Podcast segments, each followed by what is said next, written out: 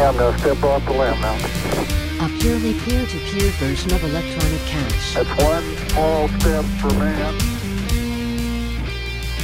Wir erleben eine Zeitenwende. Chancellor on brink of second bailout banks. For mankind. Das bedeutet, die Welt danach ist nicht mehr dieselbe wie die Welt davor.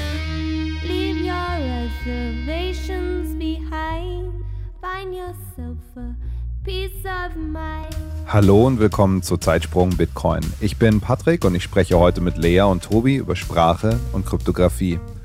Diese Folge ist dicht gepackt mit Überlegungen zu Crypto Wars, Cypherpunks, Freiheit, Zensur, Verständnis, Bedeutung, Codierung, Dekodierung, Mediengeschichte.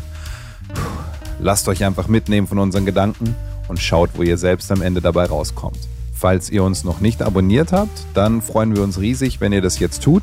Über Sets freuen wir uns riesig an die Lightning-Adresse in den Show Notes. Viel Spaß! Hi Lea, hi Tobi. Hi. Hi. Schön, dass wir wieder zusammen sind.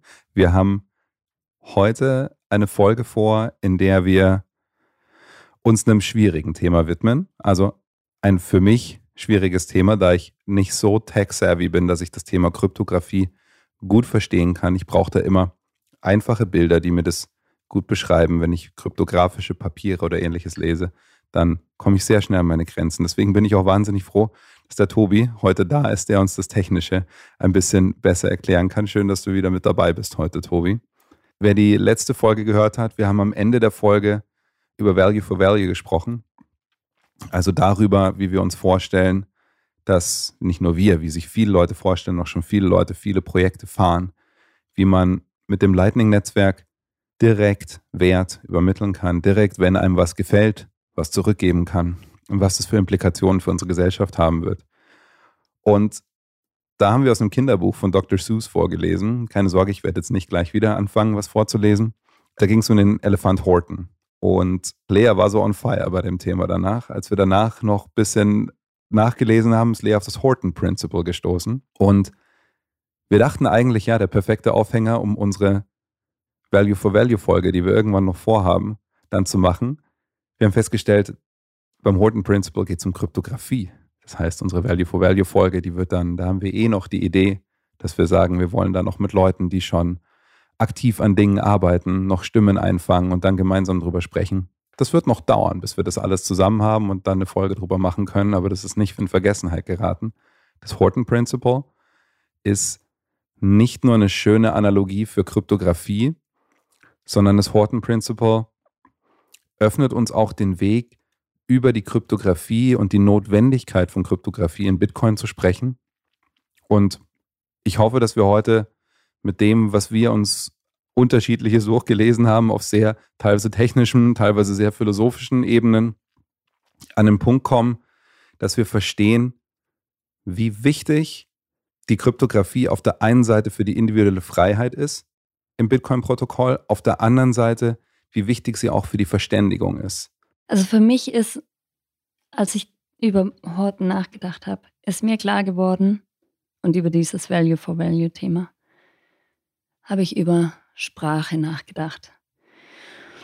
Und ich finde die Kryptographie eben vom technischen Standpunkt her total schwierig zu verstehen. Aber für mich öffnet sich's, wenn ich es als Sprache sehe. Diese Möglichkeit, gute Inhalte, die ich mag, mit Satz zu streamen, ist auch eine Sprache. Das ist eine Sprache zu sagen, hey, taugt mir, was du da machst? Mach bitte mehr davon.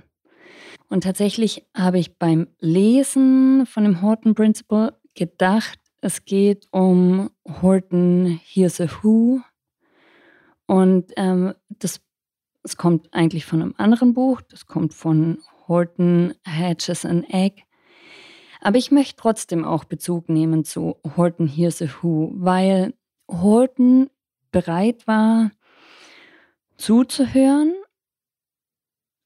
zwar das zu hören, was gemeint war. Also er hat diese Stimmen gehört, obwohl es so unwahrscheinlich war, das zu hören. Ich glaube, für alle, die die letzte Folge noch nicht gehört haben, damit sie jetzt nicht gleich zurück müssen und die hören, sondern hier weiterhören können und dann vielleicht später die letzte Folge hören können, sollten wir erklären, dass es in dem Buch darum geht, dass ein Elefant in einem winzigen Staubkorn Stimmen hört und dann feststellt, da ist eine gesamte Zivilisation drin und im Endeffekt dafür sorgt, dass diese Zivilisation gehört wird. Genau, und das Horton Principle sagt, authenticate what was meant, not was said. Heißt, dass es total wichtig ist, sich eine Nachricht wirklich anzuhören und die, die Message zu erkennen. Also, dass man die Sprache des anderen richtig wahrnimmt. Kann man das so, kann man das so runterbrechen? Also wenn man so ganz, ganz basal einfach mal schaut, was, was ist denn gemeint mit dieser ähm, Kryptographie? Ist Sprache und es ist so wichtig, dass der, der was sagt, gehört wird. Ich hole an der Stelle vielleicht noch mal ein bisschen weiter aus, um meine Gedanken klarer darzustellen. Sprache ist ja ein großer Teil von Beziehungen. Wenn Sender und Empfänger sich nicht verstehen, kann das unterschiedliche Gründe haben. Entweder der Sender verwendet eine Sprache, die der Empfänger nicht kennt, also eine Fremdsprache, oder dieselbe Sprache ist hinter einer Verschlüsselung versteckt. Also der Empfänger hat dann nicht Code, um die Informationen zu entschlüsseln. Und diese Kommunikationsschwierigkeiten können dazu führen, dass von Anfang an entweder eben kein Kontakt entsteht oder dass die Beziehung immer schwieriger wird. Dazu habe ich was gelesen in einem Psychologie-Paper von Axelrod und Hamilton. Und die schreiben, dass eine Beziehung auch beendet werden kann, wenn sie als stressig empfunden wird. Also wenn die Kommunikation nicht funktioniert, weil, also das löst ja Stress aus. Und ein weiteres Paper von den beiden, das heißt Evolution of Cooperation. Und in dem schreiben sie, wie Kooperation gerade zwischen artfremden Spezies das Überleben und die Entwicklung beider weiterbringt. Und Kooperation funktioniert nur über Informationsaustausch. Das heißt, der Sender muss eine Sprache verwenden, die der Empfänger dekodieren kann. Und jetzt komme ich zum Bitcoin-Netzwerk. Da wird eine spezielle Kryptographie verwendet, die grenzenlos ist. Also jeder Computer kann diese Sprache verwenden. Und noch wichtiger, die Blöcke mit den Transaktionen sind so klein, dass jede Node die gesamte Blockchain speichern kann und somit am Netzwerk teilnehmen kann. Bitcoin ist also sowohl sprachlich als auch technologisch grenzenlos. Eigentlich ist es genau das, was ähm, was Lea sagt in der, in der Kryptographie, das Horton Principle, eben im uh, Understand what was meant and not what was said. Die Kryptographie sorgt eigentlich dafür, dass nur die Leute verstehen können, what was meant, die die Kryptographie entschlüsseln können.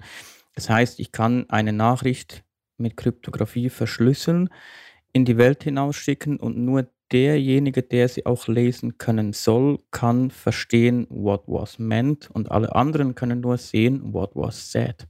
Ah, deswegen heißt es dann auch Crack the Code, Solve the Mystery. Genau, genau.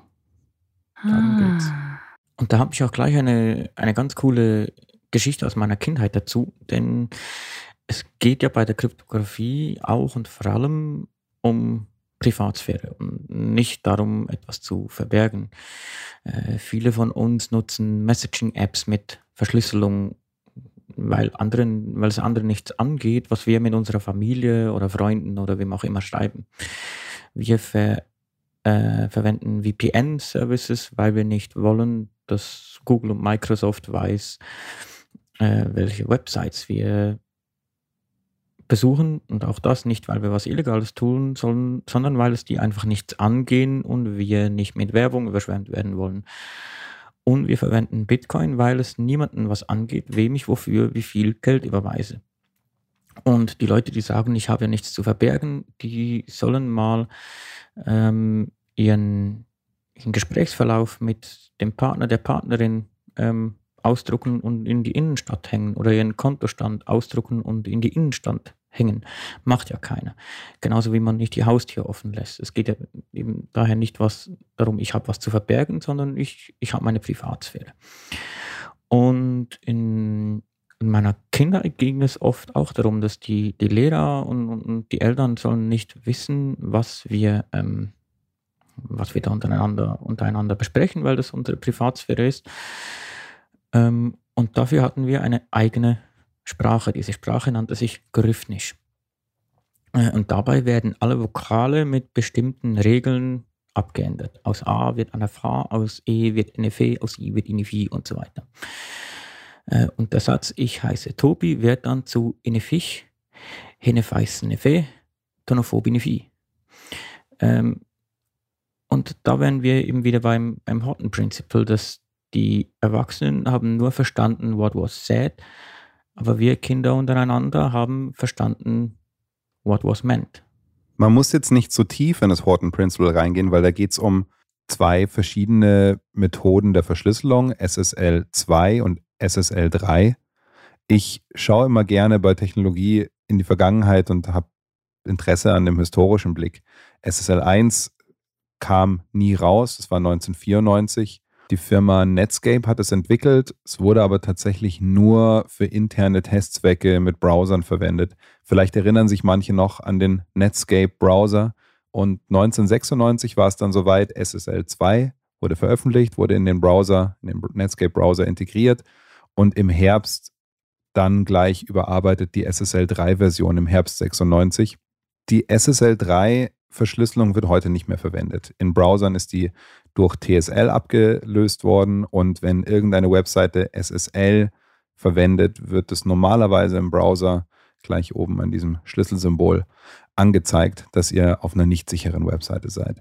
Aber wir gehen jetzt nochmal zurück in den November 1996. Da gab es die Usenix Annual Technical Conference in Berkeley, Kalifornien. Ähm, eine, eine Konferenz für alle, die professionell an Computertechnologien arbeiten. Die Konferenz gibt, soweit ich weiß, auch heute noch. Und im Rahmen eines Workshops ist dort das Horton Principle, die Idee für das Horton Principle entstanden und danach in einem Paper veröffentlicht worden. Ganz einfach gesagt war der Grundgedanke, dass man gesagt hat, okay, wir können jetzt sicherstellen durch Code, dass eine Nachricht angekommen ist aber die Kritik war, es muss auch sichergestellt werden, dass die Nachricht vom Sinn her so angekommen ist, wie es der Sender beim Empfänger erwartet. Und jetzt sind wir schon ganz nah an der Sprache. Es gibt zum Beispiel das Kommunikationsmodell, das Sender-Empfänger-Modell. Da geht es um ganz ähnliche Themen, aber da kommen wir noch dazu. Die Erwartung ist die gleiche.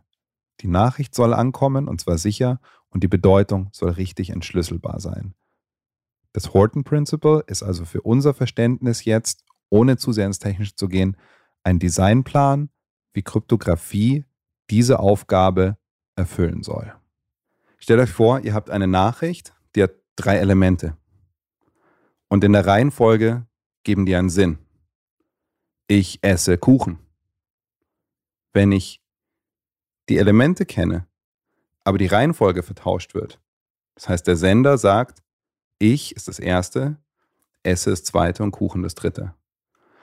Wenn ich die sehen kann, aber der Empfänger nicht weiß, welche Reihenfolge das ist, dann habe ich ein Problem. Dann kann es sein, dass der Kuchen mich ist. Genau, ich will nicht von dem Kuchen gegessen werden. Das heißt, da ist der Punkt, wo wir wissen, die Bedeutung ist abhängig davon, dass die Kryptographie funktioniert. Und der Wissenschaftsbereich, der mir total hilft, Kryptographie zu verstehen, ist die Kommunikationswissenschaft. Übermittlung von Informationen funktioniert wirklich mit dem, was die Worte sind, die wir sagen, und wie viel davon ist paraverbal. Also paraverbal, Kryptisch. paraverbal, ich komme gleich darauf. Genau, das ist die Kryptographie unserer Sprache. Das heißt, das ist nicht nur die Gestik und die Mimik, die habt ihr nämlich gerade nicht, weil ihr Podcast hört. Aber der Klang der Stimme, ich kann mit meiner Stimme so vieles beeinflussen. Die Lautstärke, die Emotionen, die ich ausdrücke, das sind alles Sachen, die laufen unterbewusst ab. Was glaubt ihr, welchen Anteil hat das eigentliche Wort, der eigentliche Inhalt von dem, was ich sage? Und welchen Anteil hat das Paraverbale? Ich würde sagen 20, 80. 20 verbal, 80 Ich, nonverbal. ich hätte auch so 90, 10 oder sowas sogar. 7% sind der Inhalt. 93%, da gibt es verschiedene Studien, aber so das, worauf man sich geeinigt hat, ist so dieser Bereich, 93% sind paraverbal. Das heißt, 93% sind nur das, das uns sagt, wie mit der Information umzugehen ist. Wie kommt sie bei mir an? Also, wie schaffe ich eine emotionale Verbindung zu meinem Zuhörer? Wie schaffe ich Aufmerksamkeit auf das, was ich sage? Wenn ich jetzt hier so sitze und so rede in diesem Podcast, dann okay, jetzt sind, jetzt sind alle weg. Ja, so. Jetzt können wir die Folge alleine weitermachen, weil hört keiner mehr zu. Ja? Das heißt, das ist essentiell wichtig für den Erfolg oder Nichterfolg von der Übermittlung von Bedeutung. Ich glaube, das sieht man ganz deutlich bei Menschen, die ähm, gehörlos sind, die ganz viel Körpersprache verwenden, um ihre Message beim anderen anzubringen. Da muss ich an den Film Coda denken, Child of Deaf Adults. Und da sieht man dran, dass Sprache total kryptisch ist. Und gerade die, die Sprache, die mit Händen stattfindet, ist ja, wird ja von viel weniger Menschen gesprochen und wirkt dadurch viel kryptischer. Kannst du uns kurz erzählen, was du damit meinst? Weil wir haben den Film zusammen gesehen. Es geht da um eine gehörlose Tochter, äh nein, um eine hörende Tochter in Die- einer gehörlosen Familie. Genau. Und die, ähm, die gehörlose, to äh, die hörende Tochter wird ähm, von ihrer Familie gebraucht, um eben diese kryptische Sprache zu übersetzen, weil ganz viele aus dem Dorf, niemand aus dem Dorf versteht die Familie und die Tochter ist die Übersetzerin. Und äh, sie möchte aber in ihrem Leben was anderes machen. Ihre Leidenschaft ist Musik und ihre Familie versteht diese Leidenschaft nicht, weil sie es einfach nicht hören kann. Und das macht diese Verständigung so schwierig. Und erst als die Eltern von anderen aus dem Dorf gesagt bekommen, dass die Tochter total schön singen kann, erst dann nehmen sie wahr, wie wichtig diese Leidenschaft im Leben der Tochter ist. Und die Tochter merkt, wie wichtig sie ist, die Sprache zu übersetzen. Aber es ist eben nicht immer leicht, Sprache zwischen Menschen. Also es gehört immer ganz viel Beziehung dazu. Zu Sprache gehört Beziehung. Und ich glaube, Kryptographie kann als Protokoll die Beziehungsebene rausnehmen. Ich glaube, das ist das Besondere an Bitcoin. Und dadurch wird Bitcoin grenzenlos, weil nicht mehr wichtig ist, welche Sprache gesprochen wird, sondern es kann, es funktioniert als eigene Sprache weltweit. Also Sprache kann trennend sein oder verbindend und Bitcoin ist grenzenlos. Würde ich, würde ich auch so sagen. Also ich habe mir, als wir darüber gesprochen haben, ähm, dass wir diese, diese Folge machen über äh, die Sprache Bitcoin, Bitcoin ist Sprache. Wo, wo sind die, die Gemeinsamkeiten zwischen Bitcoin und den Sprachen, die wir im, im täglichen Leben so erleben? Und da gibt es unglaublich viele Gemeinsamkeiten. Wie, wie bei Sprachen, nicht jeder versteht Französisch, nicht jeder versteht Italienisch und nicht jeder versteht Bitcoin. Und wenn ich jetzt äh, an einer Bushaltestelle stehe und ich höre zwei Menschen, die eine südländische Sprache sprechen, die vielleicht etwas lauter sprechen, etwas melodischer, dann kann das für mich schnell so klingen, als würden die sich streiten. Das ist aber nur so, weil ich diese Sprache nicht verstehe. Wenn ich sie verstehen würde, würde ich merken, ah, die sprechen ja übers Wetter. So, das ist diese, und das ist bei Bitcoin, glaube ich, ein bisschen dasselbe, weil viele das Bitcoin, diese Sprache nicht verstehen, kommen diese Vorurteile. Das ist ein Schneeballsystem, das ist nur was für Nerds, das äh, hat eh keinen Wert und das kommt alles nur dadurch, dass die Leute es nicht verstehen. Und das ist bei bei der Sprache äh, genau, das, genau dasselbe. Und eine andere sehr ähm, schöne Gemeinsamkeit finde ich, das gesprochene Wort, wenn wir miteinander sprechen, dann kommt das bei euch sofort an. Ihr könnt es sofort verstehen, aber nur, wenn ihr die Sprache versteht. Wenn ihr die Sprache nicht versteht, dann braucht ihr einen Dolmetscher, eine Zwischeninstanz. Und es ist mit Bitcoin genau dasselbe. Wer Bitcoin versteht, kann sich ohne, Zwischen, ohne Zwischeninstanz Wert hin und her schieben, ohne diesen Dolmetscher oder im Bankenwesen eben die Bank, das, die Zwischeninstanz zu brauchen. Und das funktioniert aber nur, wenn man es versteht. Und das ist bei der Sprache genau dasselbe. Deswegen glaube ich tatsächlich, dass Bitcoin eine Art von, von Sprache ist. Also Sprache ist ein unglaublich spannendes und komplexes Thema. Auch Tiere und Pflanzen tauschen Informationen aus über Körpersprache, über Laute, über Chemie. Aber Menschen sind die einzigen Lebewesen, die Sprache mit Wörtern und komplexen Inhalten verwenden. Seit Menschengedenken ist es so mit erstmal Höhlenmalerei, dann mit Hieroglyphen und Gilgamesch, Buchdruck. Ich möchte da gern von Patrick ein bisschen was hören, weil der einfach das unterrichtet. Deswegen bitte erzähl uns da einfach mal was dazu. Du musst aufpassen, sonst höre ich nicht auf. ja. ähm, ich möchte auf, auf was kommen, was der, was der Tobi gerade gesagt hat. Wir benutzen oft den, den Begriff als Menschen, dass jemand sich kryptisch ausdrückt.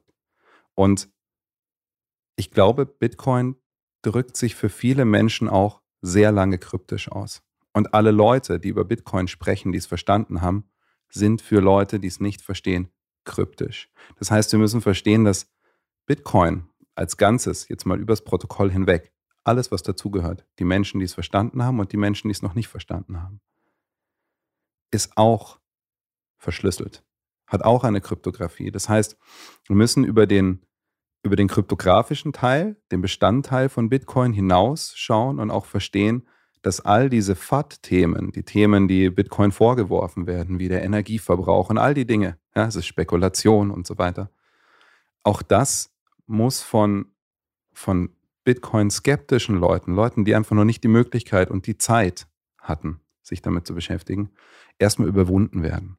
Und diesen Schlüssel müssen die Leute genauso finden, wie den Weg dazu, ihren eigenen Private Key zu erstellen. Und zu dem, was du gesagt hast, wo Sprache und Informationsübermittlung herkommt. Nehmen wir mal die Schrift.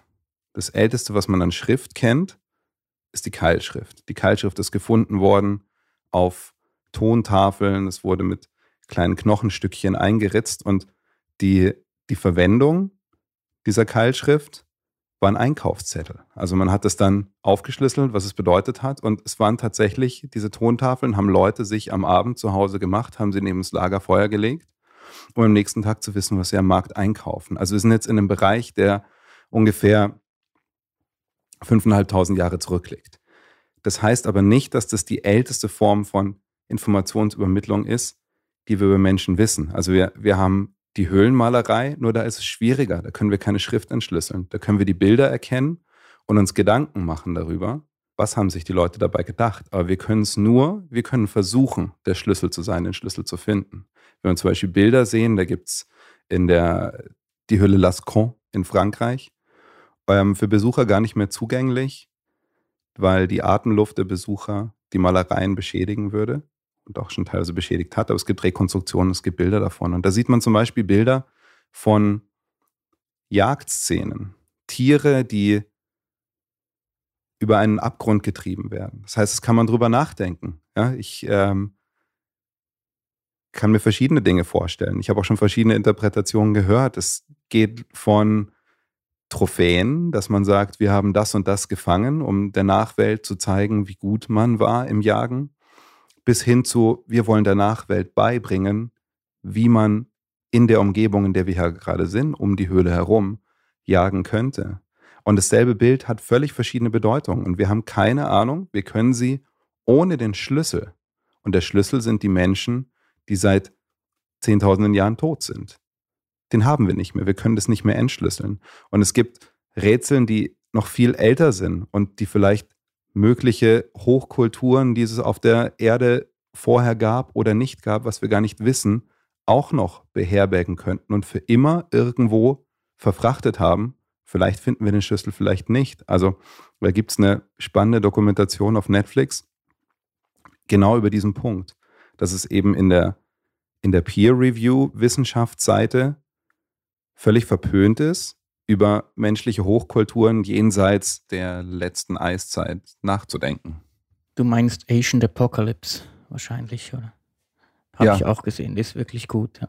Ja, genau, das war's. Und ich will gleich dazu sagen, die Serie hat einen gewissen reißerischen Charakter von der Produktion. Und wie es in der Serie schon angedeutet wird, dass die Peer-Review-Wissenschaft sehr skeptisch ist, ist auch die Kritik, die man auf die Serie findet, dass es geht dann sehr Richtung ähm, Esoterik, Pseudowissenschaft bis hin zur Verschwörungstheorie, was der Serie vorgeworfen wird. Ich kann es nicht überprüfen. Ich kann nur sagen, das, was dort gezeigt wird, ist beeindruckend und schlüssig im ersten Augenblick. Inwiefern es wissenschaftlich anerkannt werden kann, das stellt sich dann natürlich als Frage. Pauschalisierte Vorstellungen, nur Dinge als wahr wahrnehmen zu können, die ein Peer Review hinter sich haben, mit der habe ich oft ein Problem.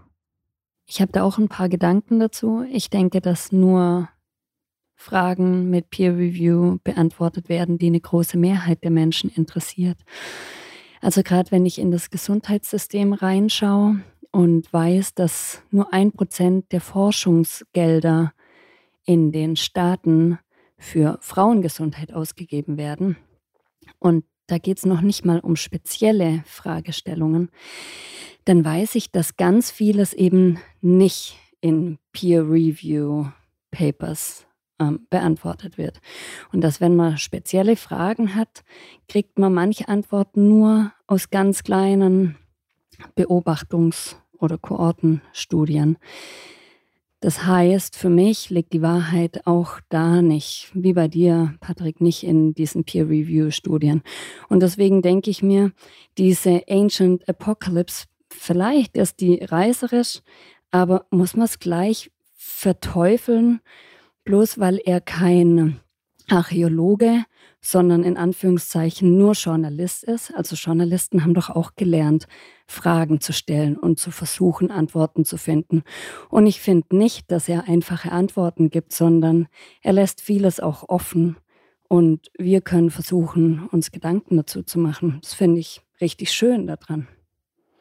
Diese Flut, von der er spricht, diese riesige Flut, die über die ganze Welt geht, äh, kommt in vielen Büchern vor, von Gilgamesch bis zur Bibel. Wieder, da sind wir auch wieder bei den Mythen.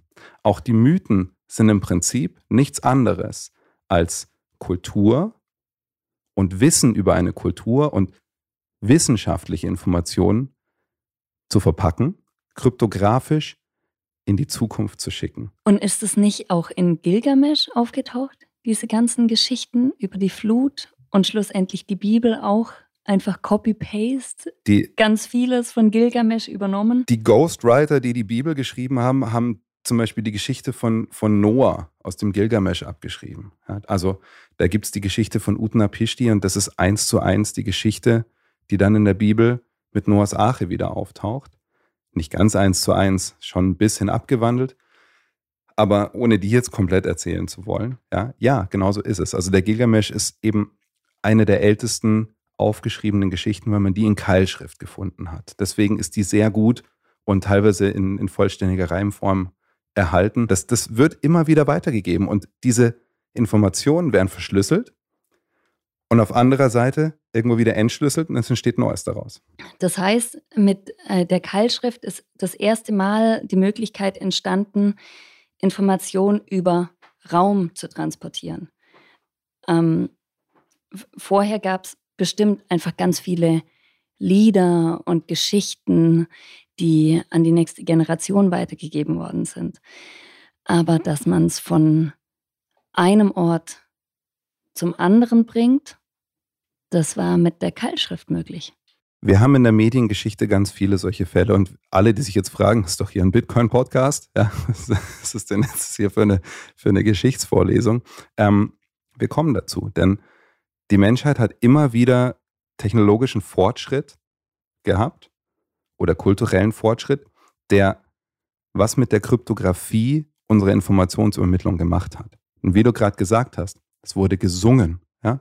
Ähm, das Gesungene wurde weitergegeben. Das ist natürlich ein riesengroßes Problem, denn der Private Key, der Key, den wir dazu haben, der ist extrem unsicher. Der nächste vergisst eine Zeile, denkt sich, während er spontan irgendwie aufgeregt vor 100 Leuten singt, was anderes aus und schon ist die komplette Geschichte verfälscht. Ja?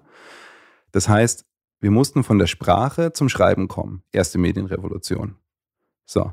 Und jetzt haben wir geschrieben und haben ganz lange geschrieben und es konnten dann ganz nur Mönche in Klö Klöstern konnten schreiben. Das heißt, da hatten wir auch wieder ein Problem. Nur der Adel hatte Zugang dazu, ja, weil wir bis ins Mittelalter keine Möglichkeiten hatten, dass Plebs schreiben lernen. Also es gab die dritte Party, also the trusted third party. Irgendjemand hat die Verantwortung übernommen, das Wissen aufzuschreiben, aber es war dann nicht die Sprache derjenigen, die also die den Alltag dort gelebt haben, sondern die, die Mönche, die eben in ihrer abgeschlossenen Und Welt damit hattest du waren. einen Gatekeeper. Ja? Der Gatekeeper waren die Adligen und diejenigen, die das beherrscht haben, das Schreiben, das waren Mönche in Klöstern. Das heißt, es musste ein nächster Schritt kommen. Der nächste Schritt war der Buchdruck. Und der Buchdruck hat auf einmal ermöglicht, natürlich waren es erstmal auch nur religiöse Schriften. Die, die Lutherbibel war das erste Medienprodukt, das in einer großen Auflage erschienen ist. Aber es hat was verändert, weil auf einmal konnten ganz viele Leute sich damit auseinandersetzen, wie man schreibt und liest. Und das hat dazu geführt, dass viele Leute diese Fähigkeit erlangt haben. Viele Leute einen neuen Schlüssel. Und jetzt spulen wir noch mal weiter vor. Das heißt, wir waren jetzt wirklich, wir haben jetzt 5000 Jahre gebraucht bis ins Mittelalter, um diesen zweiten Schritt zu machen, dass wir viele Leute erreichen können. Und jetzt kommt die Digitalisierung. Und ihr wisst alle, wie jung, wie jung die Digitalisierung ist. Die dritte Medienrevolution. Und in der sind wir mittendrin. Und Bitcoin ist die größte Revolution in der Digitalisierung. Weil das das erste Mal ist, dass wir nicht nur Informationen um die Welt schicken können, sondern Wert. Lasst uns noch mal einen Schritt zurückgehen. Ich finde es total schön, wie du es gerade dargestellt hast, diese drei Medienrevolutionen und dass Bitcoin so der krönende Abschluss der dritten Medienrevolution ist. Wir werden wahrscheinlich den vierten Schritt nicht erleben. Wer weiß, ob es einen vierten Schritt gibt. Er weiß, ob der notwendig ist oder ob Bitcoin dann einfach reicht und uns immer weiter vorantreibt. Das ist eher die Frage, die wir uns heute stellen. Aber ähm, ich habe dann drüber nachgedacht, für was Sprache verwendet worden ist. Und ähm, es war, um Nachrichten zu überbringen. Also Boten waren oft diejenigen, die von einer Stadt in die andere geschickt worden sind oder von einem Herrschaftsgebiet in das andere Herrschaftsgebiet geschickt worden sind, um wichtige Nachrichten zu überbringen. Und es gab zwar das ungeschriebene Gesetz Don't kill the messenger, aber wenn die Nachricht halt eine schlechte war, dann sind die Boten halt doch oft mit dem Tode bestraft worden. Und ich finde das eine gute Gelegenheit, dass wir mal über Assange und Snowden sprechen, die ja auch einfach nur Nachrichtenüberbringer waren. Wofür Julian Assange momentan noch 175 Jahre Haftstrafe abzusitzen hat. Und wir sprechen hier von einem Land, das eigentlich eine freie Demokratie ist. Es gibt ein Buch über Assange, das auch den Titel trägt, Don't Kill the Messenger. Und ich finde das gerade im Bitcoin-Space total wichtig und ähm, ich glaube, da machen sich ganz viele auch Gedanken drüber. Darf das sein, dass einer, der, der einfach nur Informationen zur Verfügung stellt, dass der ins Gefängnis kommt? Es kämpfen ganz viele für seine Freiheit. Aber reicht das gegen einen so mächtigen Staat? Wollen wir das haben? Einen so mächtigen Staat, der entscheidet, wer was sagen darf und was nicht? Der Spiegel zum Beispiel schreibt, die Anklage gegen Assange ist ein gefährlicher Präzedenzfall ein Angriff auf die Pressefreiheit. Und da können wir uns gleich überlegen, welchen Vorteil es bietet, dass Satoshi Nakamoto unbekannt ist und dass das Netzwerk dezentral ist. Es gibt nicht den einen Angriffspunkt Wenn du jetzt über Julian Assange sprichst, dann sprichst du über freien Zugang zur Information. Und da die Kryptographie unsere Folge begleitet, ist in dem Fall der Staat die Kryptographie, weil der Staat eine Verschlüsselung für die Freiheit der Informationen dargestellt hat in dem Fall. Und jemand den Schlüssel gefunden hat, Julian Assange, und es an die Menschen weitergegeben hat. Genauso wie Edward Snowden, der seine persönliche Freiheit nicht nur auf den Kopf gestellt hat, sondern gewusst hat, er wird sie nie wieder zurückbekommen, so wie er sie kannte. Er wird sein Heimatland nie wieder betreten können, wenn er seinen Private Key eingibt.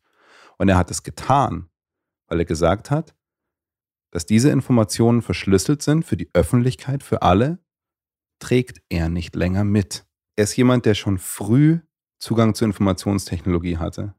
Ich habe seine Autobiografie gelesen. Er spricht darüber, wie sein Vater immer die neuesten Geräte mit nach Hause gebracht hat und er mit ihm und mit seinem Vater zusammen darum rumgespielt hat.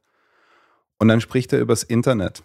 Und er spricht über diesen kurzen Zeitraum, in dem das Internet wirklich frei war, in dem das Internet wirklich peer-to-peer -peer war, weil er, er ist definitiv technisch viel versierter aufgewachsen als ich.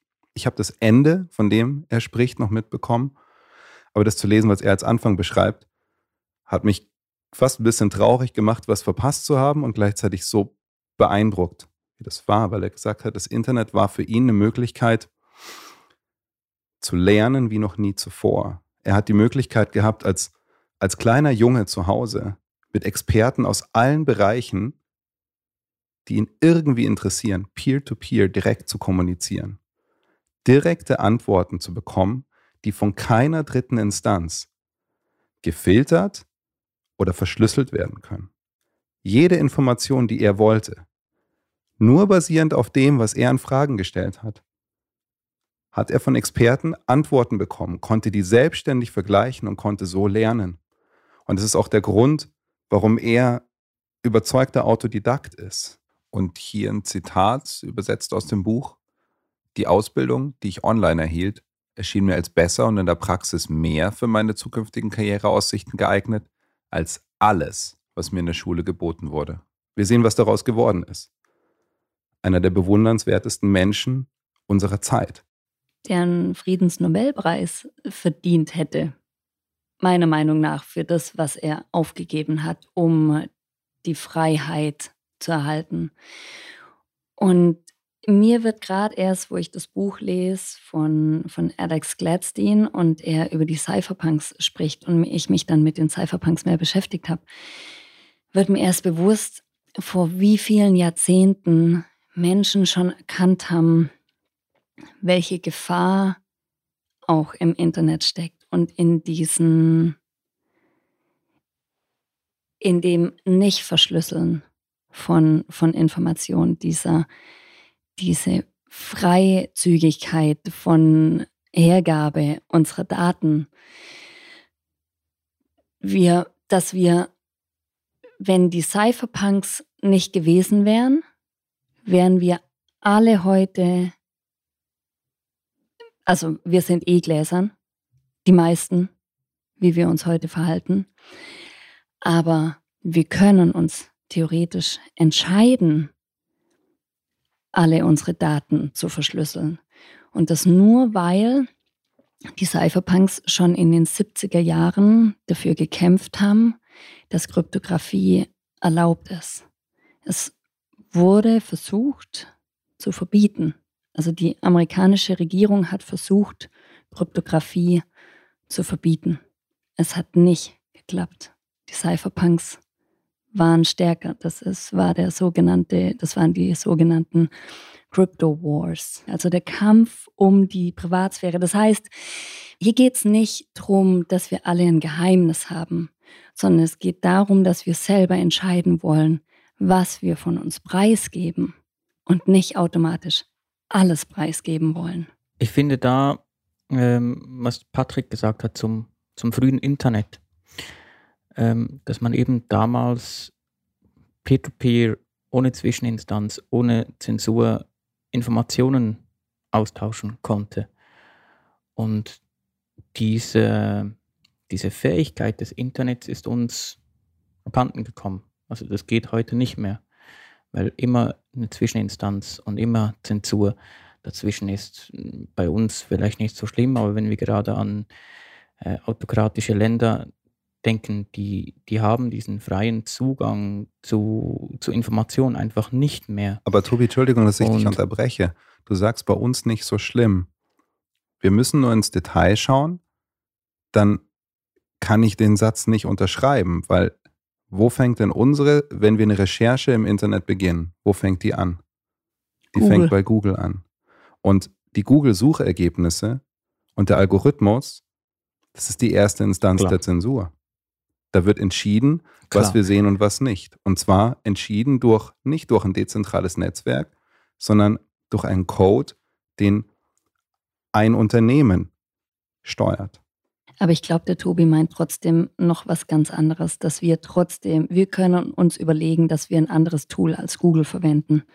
In anderen Ländern können sich Menschen das überhaupt nicht aussuchen. Da gibt es einfach das, was von der Regierung andere zur Menschen Verfügung haben nicht gestellt mal ist. Google, ja. Und äh, die Regierung sieht dann auch, nach was du suchst und entsprechend ähm, verändert sich dein Social Credit Score. Absolut. Das ist ein ganz, ein ganz Genau. anderer Level und da bin ich auch bei dir, Tobi. Ja, ich wollte nur sagen, dass wir das nicht verharmlosen dürfen, dass genau diese Zensur schon an diesem niedrigen Schwellenwert anfängt. Bei jeder App, die wir benutzen, Die ist da. Die ist, ist ein Algorithmus da. da, der eine Zensur Äh, darstellt. wo ich, wo ich hin will, ist, ähm, wir sind jetzt mit Bitcoin auch an diesem, an diesem Ort vom Anfang des Internets. Wir haben mit Bitcoin die Möglichkeit, Werte peer-to-peer ohne Zwischeninstanz um die Welt zu schicken und alle können daran teilhaben und das finde ich einfach unglaublich wichtig, dass nicht wieder dasselbe passiert wie mit dem Internet, dass wir diese Zensurfreiheit um keinen Preis aufgeben, sondern dass wir da wirklich dran, dran festhalten, dass Bitcoin den Menschen gehört und nicht irgendwelchen Konzernen. Und da will ich nochmal den Satz loswerden, den ich am Anfang schon gesagt habe. Bitcoin ist Sprache, die keine Grenzen kennt. Und Sprache ist ein Signal. Und Geld ist ein Signal. Also ist Geld Sprache. Und Subventionen verwaschen das Signal. Und der Empfänger, der dann dieses verwaschene Signal bekommt, kann dann mit diesen verfälschten Informationen nichts mehr anfangen.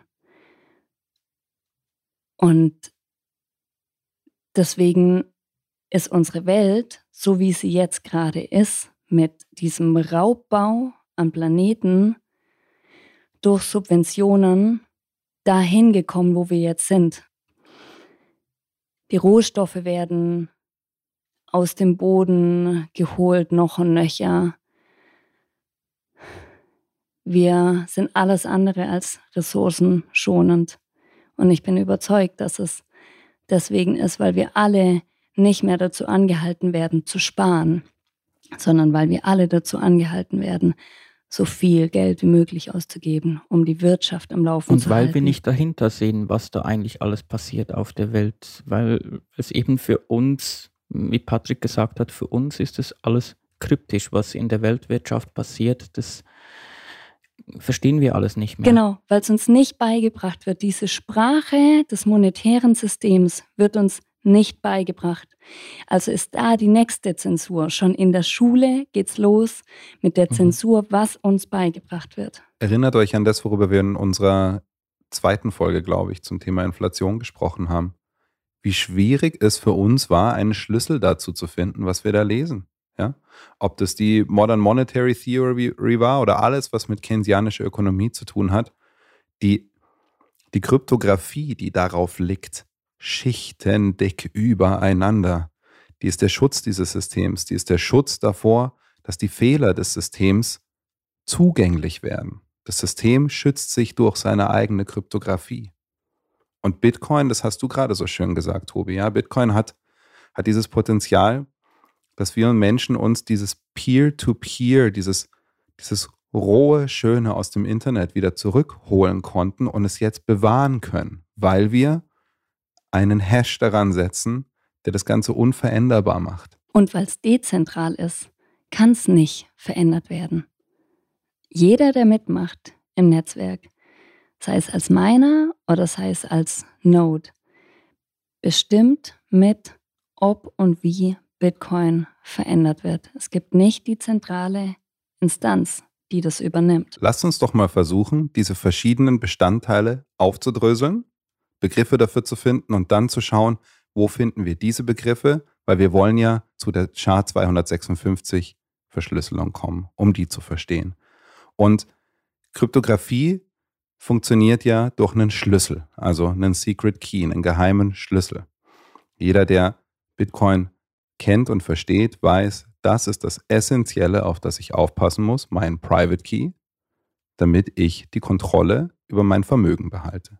Jetzt sind wir aber mal noch einen Schritt vorher und überlegen uns noch dieses, diese einfachen Nachrichten, ja, wo wir noch keinen Hash dabei haben. Das sind in der Kryptographie heißen die MAX, MAC. Jetzt nicht verwechseln mit der MAC-Adresse, die habt ihr vielleicht schon mal gehört, wenn ihr euch irgendwo in einem WLAN angemeldet habt, wo ihr an einem Router eingetragen wurde, dann wurde ihr gefragt, hey, ähm, was ist deine MAC-Adresse? Nee, das ist die Media Access Control. Wir reden jetzt von MAC, das bedeutet nichts anderes als Message Authentication Code, also der Code, der eine Nachricht verifiziert. Und der ist immer, das gilt auch für das SSL-Protokoll und das gilt dann auch für das Bitcoin-Protokoll, der ist immer mit einem geheimen Schlüssel verbunden. Und ich brauche diesen geheimen Schlüssel, diese Kryptographie, für die wir jetzt viele Beispiele hatten, um die Nachricht zu entschlüsseln. Jetzt ist das Besondere, dass der Schlüssel bei Bitcoin noch ein H davor hat, also ein HMAC. Und das H steht für ein Hash. Und dieser Hash bedeutet Arbeit. Wir haben schon eine Verschlüsselung, aber wir setzen auf diese Verschlüsselung noch eine Arbeit drauf. Das heißt, es sind sogenannte HMACs, Hash-Based MACs. Und du kannst bei Bitcoin, um jetzt mal einfach nur an der, an der Oberfläche zu kratzen. Wir wollen, wie gesagt, nicht zu tief ins Technische reingehen, aber du kannst halt bei Bitcoin ähm, nichts mani manipulieren wegen dem, ähm, wegen dem Hash-Algorithmus. Ähm, es ist aber vor allem auch deshalb nicht manipulierbar, weil seine Sprache nicht manipulierbar ist. Der Hash eines Blockes, den Patrick vorhin angesprochen hat, wird mit dem äh, sogenannten SHA-256-Algorithmus generiert. Und wir wollen jetzt nicht allzu tief äh, ins Detail gehen, aber ich finde die Funktionsweise dieser Hashes extrem spannend und auch extrem wichtig für das Netzwerk. Und wenn man ein bisschen verstanden hat, wie das funktioniert, versteht man eigentlich auch, wie, wie Bitcoin funktioniert. Was SHA-256 macht, ist folgendes. Es verwandelt jede x-beliebige Eingabe, egal ob nur eine Ziffer oder ein ganzer Roman oder eben äh, viele, viele Transaktionen, äh, in einen 256-Bit Binärcode. Das bedeutet, es wird ein Code mit 256 Stellen generiert, der aus Nullen und Einsen besteht. Ein Binärcode ist deshalb so nützlich, weil ich mit ihm viel höhere oder viel mehr Zahlen darstellen kann, als mit unserem normalen Dezimalsystem, wir so kennen. Bei dem ja jede Stelle eine Zahl von 1 bis 9 darstellen kann. Beim binären Zahlensystem verdoppelt sich der Wert einer Stelle mit jeder neuen Stelle, die ich hinzufüge. Das heißt, die erste Stelle hat den Wert 1 oder 0. Die zweite Stelle hat den Wert 2 oder 0, dann 4, 8, 16 oder 0 und so weiter. Äh, um das ein bisschen zu vergleichen, nehmen wir einfach mal unsere Hände. Äh, die meisten denken wahrscheinlich, dass ich mit meiner Hand oder mit meinen zwei Händen Zahlen von 0 bis 10 darstellen kann. Wenn ich mir meine Hand aber als ein Binärcode vorstelle mit 10 Stellen, dann kann ich mit ihnen alle Zahlen von 0 bis 1023 darstellen. So, äh, so kraftvoll ist, äh, ist dieser Binärcode. Äh, dieser Code wird dann noch einmal umgewandelt in einen Hexadezimalcode. Äh, und Hexadezimal bedeutet, dass jede Stelle eine Zahl von 1 bis 16 darstellen kann, wobei für die Zahlen 0 bis 9 die gewöhnlichen Zahlen 0 bis 9 verwendet werden. Äh, und für 10, 11 und so weiter werden dann die Buchstaben A bis F verwendet. Also A ist 10, F ist 16. Äh, und deshalb äh, bestehen alle Hashes im Bitcoin-Netzwerk aus diesen Zahlen 1 bis 9 und A, bis F. Ihr werdet keinen äh, Hash findet, der, finden, der den Buchstaben G oder Z enthält. Eine wichtige Eigenschaft dieser Codes ist nun, dass ich aus dem Code ähm, keine Rückschlüsse machen kann, was die ursprüngliche Eingabe war. Ähm, die Mathematik dieser Codes funktioniert nur in eine Richtung. Äh, man kann das in etwa so vergleichen, dass wenn Lea mir ihre Noten äh, in Deutsch, Englisch und Mathe sagt, äh, dann kann ich daraus ihren Notenschnitt berechnen. Ich kann aber nicht aus ihrem Notenschnitt, wenn sie mir den sagt, berechnen, welche Noten sie in Deutsch, Mathe und Englisch hatte. Dieser Schritt funktioniert nicht, da fehlen, da fehlen mir die Informationen. Und das Bitcoin-Netzwerk ist jetzt deshalb so sicher, weil jeder neue Block den Hash des letzten Blockes beinhalten muss. Und wenn ich irgendwas in einem Block ändere, dann verändert, sie, dann verändert sich dessen Hash. Und somit stimmt der, äh, der Hash des nächsten Blockes nicht mehr mit dem davor überein. Also die sind dann nicht mehr miteinander verknüpft. Das heißt, ich muss, um die Blockchain zu manipulieren, wenn ich das, wenn ich irgendwo in der Mitte der Blockchain einen Block verändern will, dann muss ich alle darauffolgenden Blöcke ebenfalls gleichzeitig verändern. Und so viel Rechenpower gibt es auf der Welt schlicht und ergreifend nicht. Wenn jetzt ein Miner einen Block validieren will, dann versucht er einen Hash zu generieren, der mit einer Null beginnt. Denn das verlangen die Regeln von Bitcoin. Hast du nicht vor kurzem versucht, ein manueller ASIC-Miner zu sein und zu versuchen, selber das zu schaffen? Macht ziemlich Bock. Ähm, ich glaube, wir verlinken euch die Seite auch in den Show Notes. Da könnt ihr selber mal ein bisschen rumdrücken. Ich habe einfach einen Text äh, geschrieben für eine Schulung, die, die ich bald geben werde. Dieser Text hat mir einen Hash rausgegeben und dieser Hash hat, ich glaube, mit einem F begonnen. Und ähm, in Bitcoin muss dieser Hash immer mit einer Null beginnen. Und das habe ich dann probiert, indem ich einfach wild auf der Tastatur rumgedrückt habe und äh, in Bitcoin im Protokoll nennen wir das Nonce, also Nonsens einfach reingeschrieben, ähm, bis eine Null am Anfang des Hashes war. Das hat mich 10 Sekunden gekostet, es war vielleicht auch ein bisschen Glück. Und dann habe ich dasselbe probiert, aber mit zwei Nullen. Das ging schon fünf Minuten. Mit drei Nullen habe ich es irgendwann aufgegeben. Das, es wird immer, äh, das Potenz die Schwierigkeit potenziert sich immer. Und ein Miner muss einen Hash generieren, der aktuell mit 20 Nullen beginnt.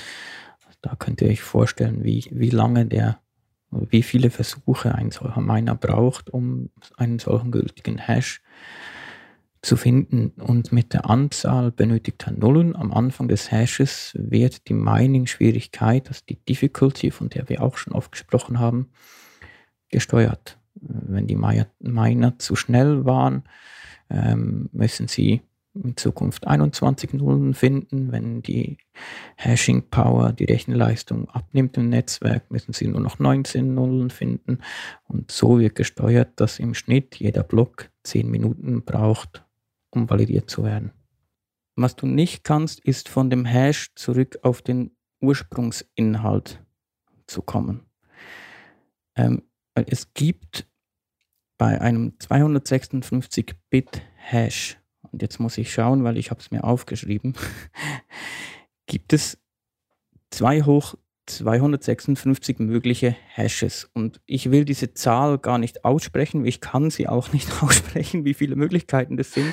Solange es die Sendung Einfach, auch nicht. um es zu vergleichen, es sind eine Quintillion mal mehr, als es Atome in der Erde gibt. Also vergiss es da irgendwie ähm, per, per Glück ähm, den, diesen Hash wieder rückwärts zu entschlüsseln. Und deswegen braucht es auch so viel äh, Rechenleistung, weil Versuche. Hast du nicht mal die Möglichkeiten, also diese unglaublich große Anzahl an Möglichkeiten verglichen mit den Atomen, die man im Universum sieht? Genau, also die, diese Zahl mit, der, mit den Atomen, die, die stimmt, glaube ich, nicht ganz. Das habe ich heute noch recherchiert. Eben deswegen habe ich das mit den Quintillionen Erden gesagt, weil das, weil das stimmt.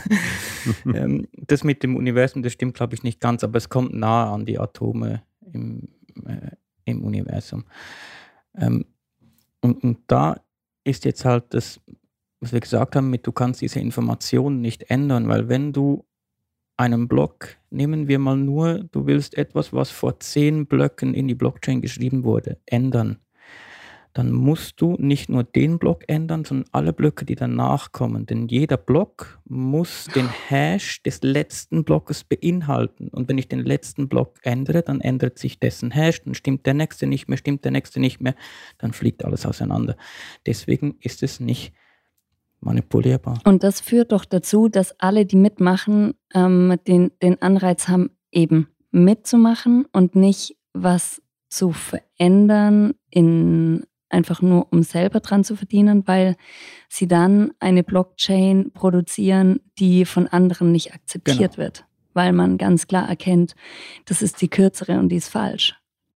Korrekt. Das ist, das ist der Grund, äh, warum Bitcoins äh, seit Bestehen äh, sämtliche Versuche von Angriff, ich, ich denke mal, mittlerweile wird es nicht mal mehr versucht, weil es einfach sinnlos ist. So viel Energie gibt es gar nicht auf der Welt, um das, äh, um, um das überhaupt schaffen zu können. Denk mal nochmal an unseren Einstieg über die Bedeutung. Weil bei dem, was der Tobi gerade beschrieben hat, ist die Bedeutung völlig egal.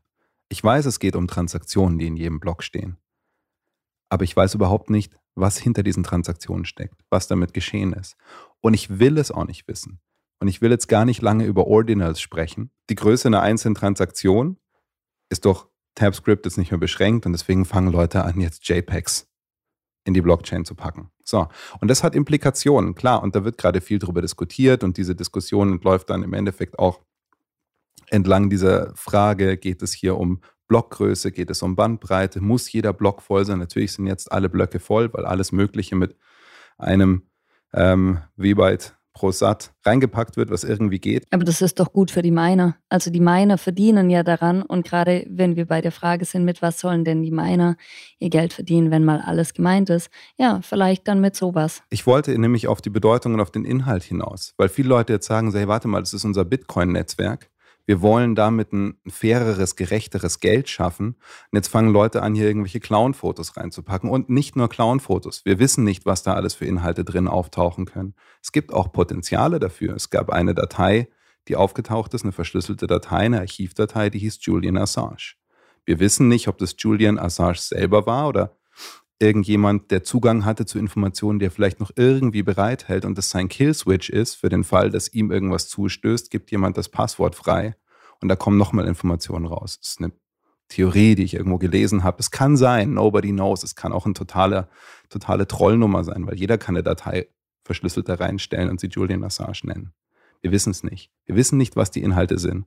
Und all diese Inhalte werden aber auf alle Nodes synchronisiert. Das heißt, wir wissen auch nicht, was für Inhalte auf unseren Nodes sind. Und da können auch Sachen sein, dass da Bilder oder kurze Videos drin sind, die auf jede Node synchronisiert werden, die zum Beispiel gewaltverherrlichende Inhalte haben. So, zerstört es jetzt unseren idealistischen Traum vom Bitcoin-Netzwerk? Meiner Meinung nach nein. Ich musste da, als ich heute drüber nachgedacht habe, an Farin Urlaub von den Ärzten denken. Der hat vor 20 Jahren gesungen, scheint die Sonne auch für Nazis? Wenn es nach mir geht, tut sie es nicht. Und ich fühle das, was er sagt. Aber gehe ich deswegen in die nächste Rakete, fliege hoch zur Sonne und schreie die Sonne an? Oder sagt zu allen, fangt an, die Sonne zu beschießen, die Sonne ist schlecht? Nein, die Sonne scheint für jeden. Und der Inhalt und die Bedeutung von jedem, der diese Wärme erfährt, das muss jeder selber entscheiden können. Da ist nicht die Sonne für verantwortlich. Und Bitcoin ist nicht dafür verantwortlich, was die Leute an JPEGs, an einzelne Satoshis binden. Oder für was sie Bitcoin verwenden. Das kann jeder selber entscheiden. Bitcoin steht ja auch für Zensurfreiheit. Und ja, das hat auch zur Folge, dass Sachen mit Bitcoin ge gemacht werden, die wir vielleicht jetzt nicht äh, unterstützen. Aber Zensurfreiheit heißt halt Zensurfreiheit. Und je weiter die Adaption voranschreitet, desto mehr Menschen verwenden es dies, verwenden, weil ihre Freiheit in Gefahr ist. Also in autokratischen Staaten, da waren wir doch gerade vorher, dass die Zensur einfach stattfindet, schon bei Informationsübertragung. Und diese Zensur findet noch mehr statt bei Wertübertragung. Also wenn in einem autokratischen Staat jemand demonstriert, dann ist es nicht nur eine Gefahr für Leib und Leben, sondern dem kann alles abgeschnitten werden. Also sein, sein Bankaccount, wenn der einen hat, ähm, sein, sein äh, Pass. Ähm, es kann dieser Mensch kann zensiert werden. Und Bitcoin gibt die Möglichkeit, zumindest die Bewegungsfreiheit im Land zu erhalten oder tatsächlich durch Bitcoin aus dem Land rauszukommen. Mhm. Und jetzt hast du gerade gesagt, Bitcoin wird von immer mehr Menschen verwendet werden. Ja? Und davon, das, das sehen wir. Wir sehen die Adaptionskurve, dass die Willy Woo hat es, glaube ich, mal verglichen mit der Entwicklung des Internets in den 90ern und es läuft sogar schneller. Die Kurve geht sogar steiler hoch. Das heißt, es setzt sich durch, ja, von selbst und ohne Marketing, ohne irgendjemanden, der es von einem Ort aus sagt, das müsst ihr alle benutzen. Nein, es setzt sich durch, weil es gewisse Regeln hat. Und jetzt denkt mal drüber nach. Die Regeln von dem, was wir im Alltag benutzen, die, das bestimmt auch unser Handeln und unser Denken. Egal welche Alltagssituation ich nehme, ob es eine Straße ist, an der Ampeln und Zebrastreifen sind, das beeinflusst mein Denken und mein Handeln. Das beeinflusst, wie ich mich im Austausch in der Interaktion mit anderen Menschen verhalte. Und da habe ich drüber nachdenken müssen, ob diese Regeln, die für Bitcoin gelten, ob Bitcoin da nicht Dinge möglich macht, die sonst nur Utopien wären. Ein typisch als oft utopisch wahrgenommenes Denkmodell ist der Anarchismus, weil viele verstehen es als den Wunsch nach Chaos, nach Zerstörung und viel Gewalt und jegliche Form von Organisation und Ordnung soll weg sein. Dabei verstehen Anarchisten sich selbst als Menschen, die schlichtweg in der Lage sind, ihr eigenes Handeln der Vernunft unterzuordnen und ihre eigene Umwelt so wahrzunehmen, dass alle vernünftig handeln. Und ja, da ist der Utopiebegriff, weil viele sagen, ja, so ist der Mensch nicht. Ein, wie ich finde, bedeutender Akademiker, der diesen Begriff oder die Hoffnung in diesem Begriff nie aufgegeben hat und die den Glauben daran, dass Menschen eben vernünftig miteinander interagieren können, immer aufrecht gehalten hat in seinen Schriften, ist David Graeber. Bekannt als Kapitalismuskritiker, gleichzeitig jemand, der sich mit der akademischen Linken nie anfreunden konnte, weil ihm das zu abgehoben war teilweise und er seinen eigenen Weg gehen wollte. Ein Weg, der leider seit 2020 zu Ende ist, weil er überraschend gestorben ist. Er war auch Anthropologe, Aktivist für Bitcoin. Hat es bei ihm nicht mehr gereicht, überzeugt zu werden. Er war wohl bis zuletzt kritisch dem gegenüber, weil er Angst hatte, dass sich bestehende Strukturen des alten Geldsystems dort nur wiederholen. Und trotzdem waren seine Schriften und Denkweisen für mich mitunter wegbereitend, meinen Weg zu Bitcoin zu finden. Und deswegen halte ich ihn persönlich für relevant in diesem Zusammenhang. David Graeber, jemand, der in der Lage war, außerhalb dessen zu denken, was anerkannte Meinungen waren, der sehr an der, an der Occupy Wall Street Bewegung beteiligt war, hat mal ein Essay darüber geschrieben, in dem die Frage stellt, bist du ein Anarchist? Die Utopie des Anarchismus, wo jeder sagt, so nein, das kann nicht funktionieren, dass alle Menschen einfach so miteinander klarkommen. Aus diesem Essay hast du ein Beispiel fast schon angerissen heute, Tobi, und zwar die Szene mit der Bushaltestelle. So, jetzt, du hast vorhin gesagt, du bist an der Bushaltestelle und hörst Menschen zu. Jetzt kommt der Bus und alle wollen einsteigen. Eine Frage, die David Graeber in seinem Essay stellt, ist, bist du derjenige, der sich jetzt vordrängelt und versucht, möglichst schnell in den Bus zu kommen? Oder schaust du dir die Menschenmenge an, die da reingeht und wartest ab und gehst dann rein, wenn es für dich genug Raum gibt, reinzugehen. Und er sagt, wenn du das zweite wählst, dann bist du im Kern ein Anarchist. Und er vertieft es noch, indem er beschreibt, dass wir eigentlich unsere Kinder mit anarchistischen Idealen erziehen.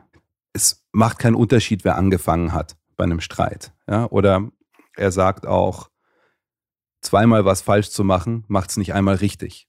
Sei nicht gemein zu anderen, nur weil sie anders sind.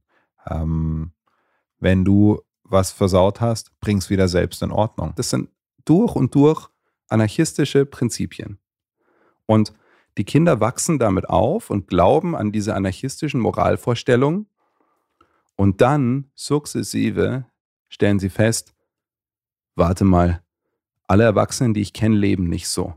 Die teilen nicht, die drängeln sich vor, die sagen, ich war jetzt zweimal falsch und trotzdem setze ich mich durch und verlieren diesen Anarchismus. Ich will jetzt nicht sagen, dass Bitcoin im Kern anarchistisch ist, weil Bitcoin ist das, was die Menschen daraus machen. Und wir werden sehen, was daraus entsteht. Aber ich finde, Bitcoin hat das Potenzial, diese utopischen Moralvorstellungen, die wir uns eigentlich fürs Zusammenleben alle wünschen, sonst würden wir es unseren Kindern nicht erzählen, zur Realität werden zu lassen, zu den Regeln unseres Miteinanders zu machen. Durch eine gerechte Ordnung, in der kein Chaos ausbricht und in der keiner die Macht hat, es anzuzünden, es uns allen kaputt zu machen. Und alle zehn Minuten wird ein neuer Block produziert. Und das Netzwerk funktioniert einfach weiter. Tick, tock. Und die Regeln bleiben bestehen. Und wenn wir dann drüber nachdenken, wohin uns Menschen die Sprache gebracht hat und wie schnell wir Menschen uns durch die Sprache und gerade durch die Informationsübermittlung durchs Internet in Sekundenschnelle entwickelt haben. Und ob das gut oder schlecht ist, wo wir gerade sind, wäre ein komplett neues Thema. Aber diese Geschwindigkeit, mit der das ging, dann können wir uns fragen, was passiert, wenn wir nicht mehr nur Informationen in Sekundenschnelle transportieren können, sondern Wert in Sekundenschnelle über Raum transportieren und sogar über Zeit transportieren können, so wie die Keilschrift. Und der Raum, der überwunden wird, ist eben global. Und wenn irgendjemand eine Node auf der ISS betreibt, sogar mehr als global. Ja? Das, das, was ich damit sagen will, ist,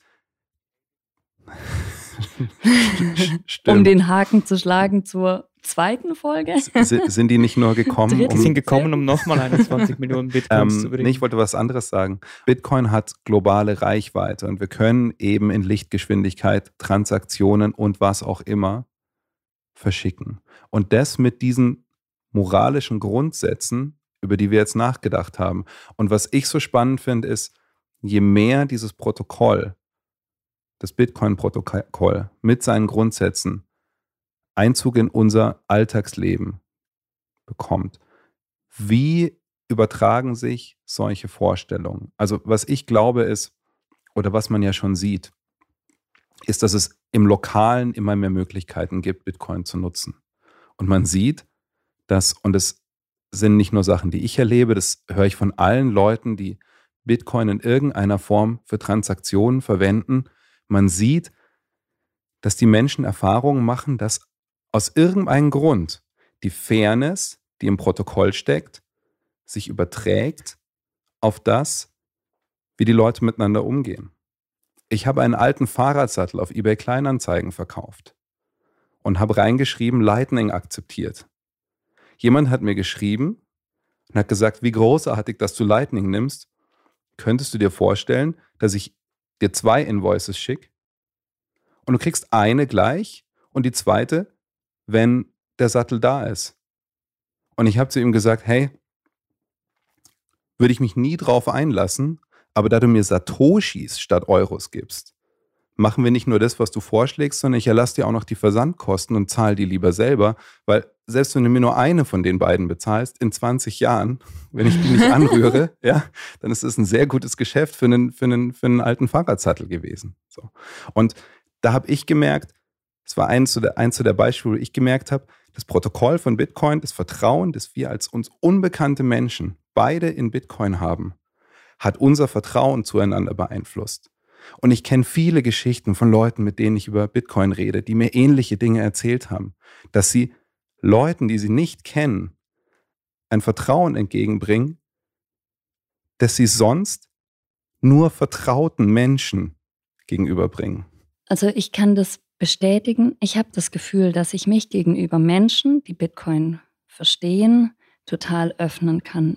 Im Sinne von, ich bin total bereit, ein Gespräch zu führen, auch wenn ich im ersten Augenblick vielleicht den Gedanken habe, ich kann mit dir nichts anfangen, weil deine Arbeit nichts mit meiner Lebensrealität zu tun hat. Also ich finde mit Menschen, die Bitcoin verstehen, immer Anknüpfungspunkte, weil wir diese Kryptographie verstehen. Also wir können unsere gemeinsame Sprache entziffern auf Ebene von Bitcoin. Hast du und die Menschen, mit denen du gesprochen hast, nicht genau dieses Gefühl hörbar gemacht in der Folge, in der wir über deine Erfahrungen und deine Gespräche bei Le Femme Orange gesprochen haben? Stimmt. Und das war, und das war zufällig aufgenommen, aber das ist ein kleiner Teil dessen, was wir erleben in Gesprächen mit anderen Bitcoinern. Und ich schätze, Tobi, du kannst es genau so bestätigen, gerade mit dem, dass du jetzt den Stammtisch bei dir in der Nähe ins Leben gerufen hast, dass es dir genauso geht. Es geht mir genauso und das ist auch das, weswegen ich stark daran glaube, dass ähm, das, was wir jetzt angesprochen haben, dass ähm, Bitcoin von gewissen Leuten nicht für das verwendet wird, was es sollte, ähm, dass das am Ende Neues sein wird, weil die große Mehrheit, die Bitcoiner, die verwenden das Netzwerk genau dafür, wo es gedacht war. Aber es wird immer wieder ähm, Leute geben, die eine Technologie nicht dafür verwenden, äh, wofür sie gedacht war. Und Technologien werden auch immer wieder ähm, für etwas missbraucht. Ich denke nicht, dass ähm, Otto Hahn, als er die Kernspaltung entdeckt hat, ähm, damit spekuliert hat, dass irgendwann die Atombombe erfunden wird. Das, das, das ist immer, diese Gefahr ist immer da und da sehe ich uns ähm, äh, Bitcoiner in der, in der Verantwortung, dass wir dafür sorgen, dass, dass mit Bitcoin, dass zu Bitcoin Sorge getragen wird und dass Bitcoin eben nicht für Dinge missbraucht wird, die am Ende Menschen schaden. Vielen Dank für dieses Gespräch. Es ist genauso geworden, wie ich es mir gehofft habe, dass wir einfach über Sprache philosophieren und wohin bringt es uns Menschen, woher kamen wir mit der Sprache und wohin wird es gehen mit dem Wert, den Bitcoin uns gibt ist offen. Wir sind alle auf der Reise und werden das erfahren. Werden vieles nicht erfahren, aber in den nächsten fünf bis zehn Jahren wird sich ganz vieles zeigen. Und wir begleiten das mit unseren Stimmen. Vielen Dank, dass ihr uns wieder zugehört habt. Und, ah, Moment, wir haben noch was vergessen. Wir wollen uns noch bedanken für die ganzen Nachrichten, die ihr uns geschickt habt und für die Satz, die ihr uns gestreamt habt. Wir lesen ein paar Sätze vor und äh, zwar kommt es nicht darauf an, wie viel Satz uns jemand geschickt hat, sondern auf die Worte. Das ist für uns der Wert und nicht das. Also wir freuen uns über das Geld, wir freuen uns über die Satoshi, wir freuen uns auch über die warmen Worte. Ein Ding ist gleich auf der Blockchain gespeichert worden und zwar Zeitsprung Bitcoin to the Moon. Lea, Patrick, Tobi, Herz, vielen Dank dafür. Auf Lightning habt ihr, glaube ich, auch noch äh, Boosts gefunden mit Nachrichten, oder? Genau. Ähm, da kann es auch sein, dass wir nicht alles gefunden haben. Wir müssen da auch noch ein bisschen üben. Aber der nächste ist von at PFG. Wieder eine sehr gelungene Episode. Euer Einsatz ist wirklich spürbar, hörbar. Macht weiter so. Und der Mixmaster hat uns geschrieben, total wichtiges Thema, danke. Das war wahrscheinlich die Folge, welche war das? Das war die letzte über, das war die Reportage. Dann der Bed Ranger 421. Bleibt dran, ihr macht das echt gut und ihr bringt schöne Sichtweisen mit rein. Danke. Und Ed Mieses Leben hat uns geschrieben, ganz tolle Folge, drei Ausrufezeichen. Danke dafür. Und Ed Pinkster Hu schreibt, sehr gute Folge, finde das Setting mit dem geführten Interview und immer wieder bisschen kommentiertes Hintergrundwissen sehr angenehm zuzuhören. Macht weiter so. Liebe Grüße, Pinkster. Hey, vielen Dank für eure Rückmeldung und für eure Zeit. Es macht uns sau Spaß, mit euch schön, zu interagieren. Ja, zu, zu hören, dass das, was man macht, dass das ankommt und Leuten auch äh, dabei hilft, dieses doch sehr komplexe The Thema näher zu verstehen. Dankeschön. Danke auch von mir. Wir freuen uns auch immer zu sehen, wie viele Leute uns wirklich bis zum Ende der Folge zuhören. Auf der, auf der Apple Podcast App gibt es für Podcaster die Möglichkeit, zumindest auf der, Leute, die es dort hören, zu sehen und sind total begeistert, dass 80, teilweise 90 Prozent der Leute die Folge bis zum Schluss hören. Deswegen haben wir uns auch entschieden, jetzt am Ende vorzulesen. Cool, dann würde ich sagen, wir kommen zum Ende. Wir freuen uns auf die nächste Folge und wir hoffen, ihr seid wieder mit dabei. Tschüss. Ciao. Tschüss. Wir hoffen, ihr habt den Überblick behalten und hattet genauso viel Spaß beim Zuhören wie wir beim Produzieren. Falls es euch gefallen hat, abonniert uns, abonniert uns, abonniert uns und schubst uns ein paar Satz. Alles über Value for Value findet ihr auf zeitsprungbitcoin.de slash support. Die Lightning-Adresse außerdem in den Show Notes. Wenn euch unser Logo gefällt, dann schaut mal beim satoshistore.io vorbei. Dort findet ihr Shirts, Pullis, Tassen und Taschen. Ha! Und wahrscheinlich wollt ihr dringend wissen, wie das Projekt Bitcoin Blog München läuft. Marcel arbeitet Vollzeit für Blog. Patrick und ich sind seit zwei Wochen dabei, jede Minute damit zu verbringen, Leute zu kontaktieren und zu telefonieren, Ideen greifbarer zu machen. Es sind inzwischen sau viele Leute am Start, die mit ihren Ideen, ihren Fähigkeiten und ihrer Zeit helfen. Wir waren am Donnerstag vor Ort. Armin hat alles ausgemessen. Daniel von 21 hat kurzerhand Center Manager und Geschäftsführer georangepilt. Wir haben direkt für den Teaser gefilmt und können nicht erwarten, euch mehr Details wissen zu lassen. Wir warten nur noch auf das finale Go. Ein paar Fotos vom Dreh und Ausmessen könnt ihr schon mal auf unserer Website finden. Lob oder Kritik gern per Mail an podcast.zeitsprungbitcoin.de. Danke für eure Zeit und bis zum nächsten Mal.